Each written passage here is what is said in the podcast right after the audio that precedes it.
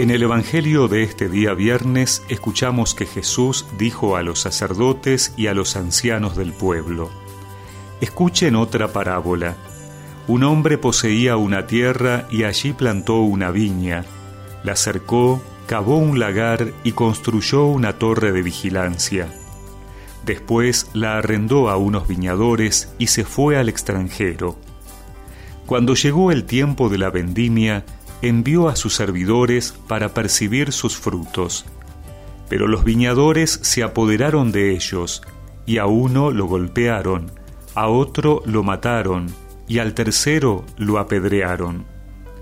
El propietario volvió a enviar a otros servidores, en mayor número que los primeros, pero los trataron de la misma manera. Finalmente les envió a su propio hijo pensando, respetarán a mi hijo. Pero al verlo, los viñadores se dijeron, Este es el heredero, vamos a matarlo para quedarnos con su herencia. Y apoderándose de él, lo arrojaron fuera de la viña y lo mataron. Cuando vuelva el dueño, ¿qué les parece que hará con aquellos viñadores? Le respondieron, acabará con esos miserables y arrendará la viña a otros que le entregarán el fruto a su debido tiempo. Jesús agregó, ¿no han leído nunca en las Escrituras la piedra que los constructores rechazaron ha llegado a ser la piedra angular? Esta es la obra del Señor, admirable a nuestros ojos. Por eso les digo que el reino de Dios les será quitado a ustedes para ser entregado a un pueblo que le hará producir sus frutos. Los sumos sacerdotes y los fariseos al oír estas palabras, comprendieron que se refería a ellos. Entonces buscaron el modo de detenerlo, pero tenían a la multitud que lo consideraba un profeta.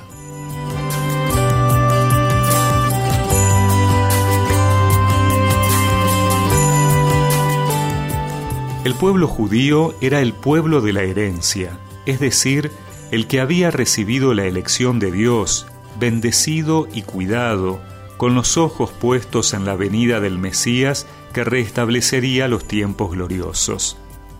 Pero esta herencia no lo hacía propietario exclusivo, sino simple administrador.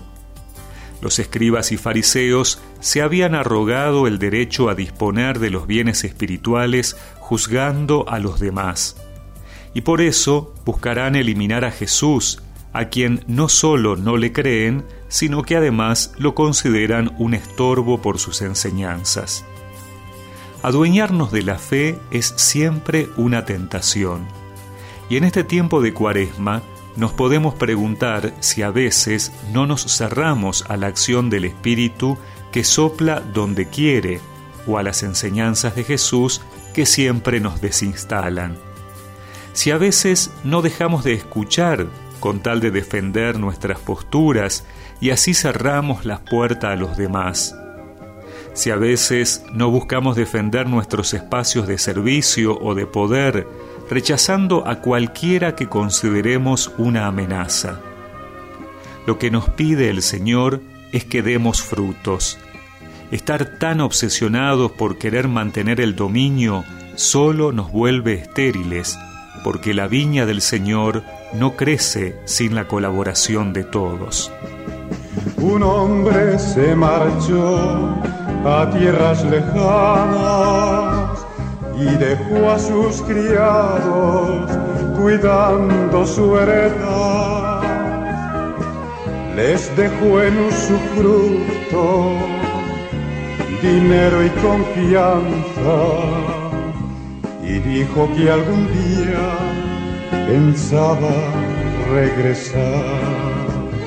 Somos los administradores de la tierra del Señor.